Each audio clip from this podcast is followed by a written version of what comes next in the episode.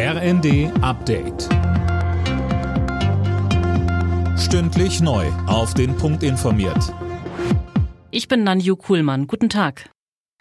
Schon am Montag ist Schluss mit dem sogenannten Umweltbonus beim Kauf eines E-Autos. Das Bundeswirtschaftsministerium hat die Förderung abrupt gestoppt. Einzelheiten von Cornelius Dreger.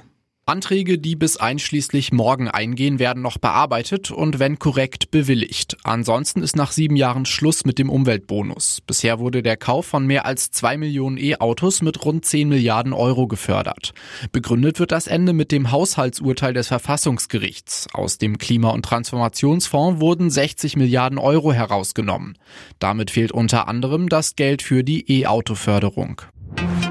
Finanzminister Lindner hat Änderungen bei der Schuldenbremse angekündigt. Dem Redaktionsnetzwerk Deutschland sagte er, bei einem Abschwung soll künftig eine höhere Verschuldung möglich sein, wenn bei laufender Konjunktur das Geld wieder einbehalten werde. Das gelte im Prinzip auch schon jetzt, nur in engeren Grenzen. Weil Fachkräfte fehlen, geraten die Beschäftigten in Deutschland zunehmend unter Stress. Das ist das Ergebnis einer Umfrage des Instituts der deutschen Wirtschaft. Einzelheiten von Holger Dilk. Die, die in ihrem sicheren Job arbeiten, müssen demnach immer mehr Aufgaben aus anderen Bereichen übernehmen. Mehr als die Hälfte der rund 5000 Befragten erklärte bei der Umfrage, sie gerieten dadurch zunehmend unter Druck. Etwa ein Drittel hat sogar Angst davor, die an sie gestellten Anforderungen am Arbeitsplatz nicht mehr erfüllen zu können. Und gut 70 Prozent in der Umfrage erklärten, sie würden Überstunden machen und auch in anderen Abteilungen aushelfen müssen.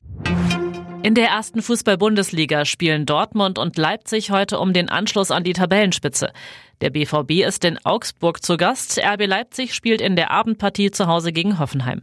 Die weiteren Begegnungen Mainz-Heidenheim, Bochum-Union Berlin und Darmstadt gegen Wolfsburg. Alle Nachrichten auf rnd.de